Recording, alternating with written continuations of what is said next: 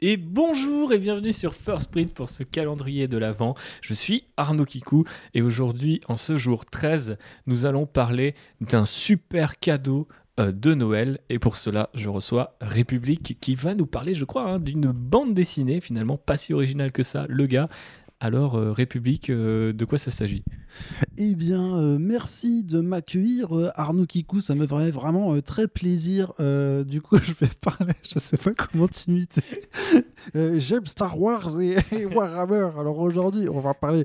Voilà, c'est une intro qui, est complètement bordélique, mais en même temps, c'est le jour 13. Euh, ça porte malchance, je sais pas, l'apocalypse, tout ça, mais surtout Noël. Noël. Et Noël. qui dit Noël dit surtout les cadeaux, la tunasse, la bonne tunasse pour acheter des cadeaux. Et c'est le principe comme euh, République euh, euh, l'a énoncé juste avant en faisant une, une audacieuse imitation de ma personne. Voilà, le calendrier de l'avance, c'est donc Pas l'émission. audacieuse que la tienne avec le nez bouché.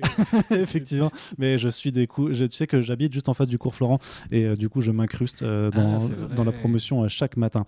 Euh, blague à part, vous êtes donc dans le 13e euh, jour du calendrier de l'avant de First Print. Euh, cette intro a été complètement improvisée, mais ce n'est pas grave puisque République est avec nous et justement voilà, il respectait un petit peu sa propre auto-parodie en allant nous parler, euh, alors pas de Star Wars cette fois, mais bien de ton autre euh, petite licence favorite euh, qui fait qu'on te surnomme un peu la goule du 12e euh, dans, dans Paris, qui est donc la licence Warhammer, pardon.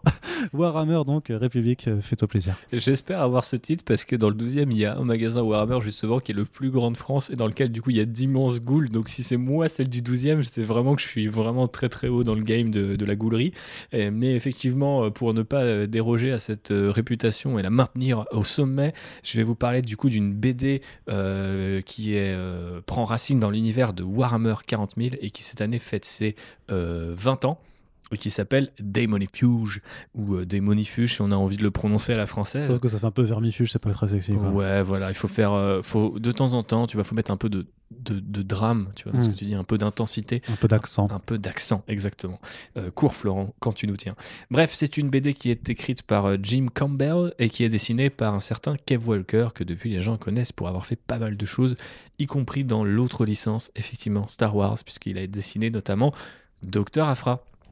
Mais euh, du coup, euh, Daemonifuge, euh, qu'est-ce que c'est pour reprendre euh, du coup l'expression expression, consacrée tout à fait, une expression qu'on aime beaucoup. ici. Exactement. Alors du coup, c'est une aventure assez sombre qui nous raconte un petit peu le pèlerinage ou la, croisade, pourrais-je dire, euh, d'une sœur de bataille qui s'appelle Ephraël Stern. Alors qu'est-ce que c'est une sœur de bataille? Donc euh, comme son nom l'indique, Warhammer 40 000, on est 40 000 dans le futur, mais c'est bien notre monde. Euh, du coup, l'humanité est un peu euh, comment dire, parsemé à travers les étoiles comme ça et dirigé par un, un type qui s'appelle l'empereur et qui est assez abominable et très peu démocratique puisqu'il règne sur des millions de mondes, donc euh, vous vous doutez bien qu'il ne peut pas gouverner avec tous ces gens, ce serait dommage quand même. C'est ça la réalité de Warhammer 40 000, c'est que euh, du coup tout le monde se réfugie euh, dans l'ignorance et l'obscurantisme avec un soupçon de totalitarisme pardon, par-dessus tout ça. Et donc forcément, les sœurs de bataille sont des espèces de super guerrières. Euh, elles sont humaines, hein, elles sont pas génétiquement modifiées, elles sont pas produites, euh, tu vois, dans des laboratoires. Mais en gros, euh, elles sont les guerrières de la foi impériale. Donc c'est elles qui protègent tout ce qui est, on va dire, clergé dans cet univers. Et forcément, il y a un culte de la personnalité autour de cet empereur et un culte religieux très fort. Et du coup, ce sont des, des- guerrières un peu zélotes, plutôt d'élite, mais potentiellement un peu plus balèzes euh, intellectuellement que la moyenne aussi, parce qu'elles reçoivent une, éducation euh, plus avancée. Euh, et cette dame-là, qui du coup de base n'est pas excessivement fréquentable, va se retrouver au cœur d'une machination où au final les gens qu'elle a juré de servir vont la considérer comme une hérétique suite à un certain nombre de rebondissements plus ou moins trash euh, et un peu gore.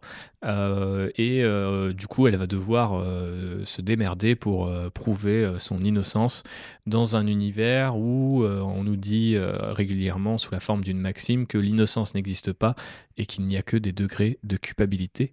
Et donc notre cher Ephraël va un peu traverser comme ça la galaxie et du coup tenter de survivre à son sort et aussi de savoir en fait ce qui lui arrive parce que peut-être qu'effectivement elle est touchée par une forme de, de don mais euh, est-ce qu'il euh, permettra à l'impérium à ce fameux empire d'abattre ses adversaires ou est-ce qu'au contraire il est euh, une sorte de piège tendu par ses fameux adversaires?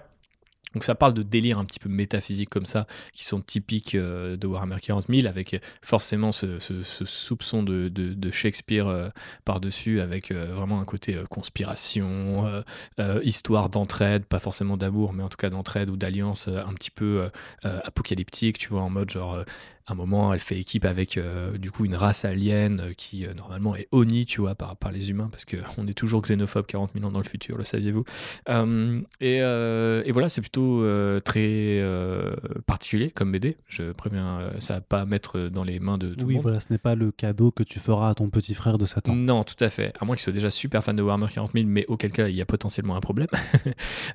mais c'est une des BD que moi j'ai découvert dans une édition française qui à l'époque était divisée en trois tomes, qui en gros reprenait à peu près trois arcs, euh, qui du coup euh, était sorti dans les années 2000, donc un peu plus tard chez nous.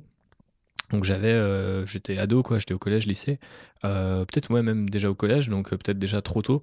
Et en fait c'est une représentation de cet univers Warhammer 40 000 qui est complètement cauchemardesque, qui était hyper agressive et vraiment brut de décoffrage quoi. Kev Walker a pas du tout le style qu'il a aujourd'hui à l'époque, et du coup il est vraiment dans, cette espèce de côté très organique, euh, chelou. C'était uniquement en noir et blanc à l'époque. Maintenant, ça a été colorisé du coup dans cette édition dont on parle aujourd'hui du 20e anniversaire, qui a le mérite du coup de regrouper toute la, toute la série. Donc ça, c'est plutôt cool pour une trentaine d'euros. Euh, t'as tout plutôt que de racheter euh, des bouquins qui étaient globalement, tu vois, en, couverture souple avec un papier pas forcément le plus génial possible. Pour l'anecdote, moi, quand j'ai découvert ce premier bouquin, et d'ailleurs que le premier bouquin et pas les autres, j'ai tellement saigné parce que j'étais à la fois fasciné et complètement terrifié par ce truc que les pages finissaient par se décoller, tu vois, du, du truc. Donc ça vous, vous parle un peu sur la, qualité d'édition et de, de, tu vois, juste de la popularité de ce truc-là, parce que je pense que si je suis pas tombé sur les deuxième et troisième, c'est peut-être parce qu'ils n'ont jamais été édités ou peut-être parce que bah que dans des très petits cercles ou à de très petits de très petits tirages donc euh, l'avantage c'est que avec euh, du coup le 20e anniversaire est sorti aussi euh, des figurines qui sont tirées de ce, de ce bouquin là et donc une recolorisation sous une nouvelle édition de toute l'histoire que vous pouvez offrir à des gens qui aiment Warhammer 40 000, la BD ou les deux. Je suis pas sûr que ça soit le meilleur moyen de découvrir Warhammer 40 000, surtout qu'en ce moment Marvel édite une série qui est peut-être plus new reader friendly, on va dire. Mais ça peut être un cadeau dans le sens où un fan de Warhammer qui a peut-être déjà toutes les figues, qui, qui croule peut-être déjà sur tous les projets, vous pouvez lui offrir ça parce que ça fait un cadeau un peu pointu. Et euh, à l'inverse, si c'est un univers qui vous parle ou que, je sais pas, peut-être vous avez déjà touché un roman ou deux, un, jeu vidéo ou deux, ça peut être assez cool parce que bah il y a le côté Kev Walker et euh, comics britannique euh, qui est du coup assez entier et direct, tu vois.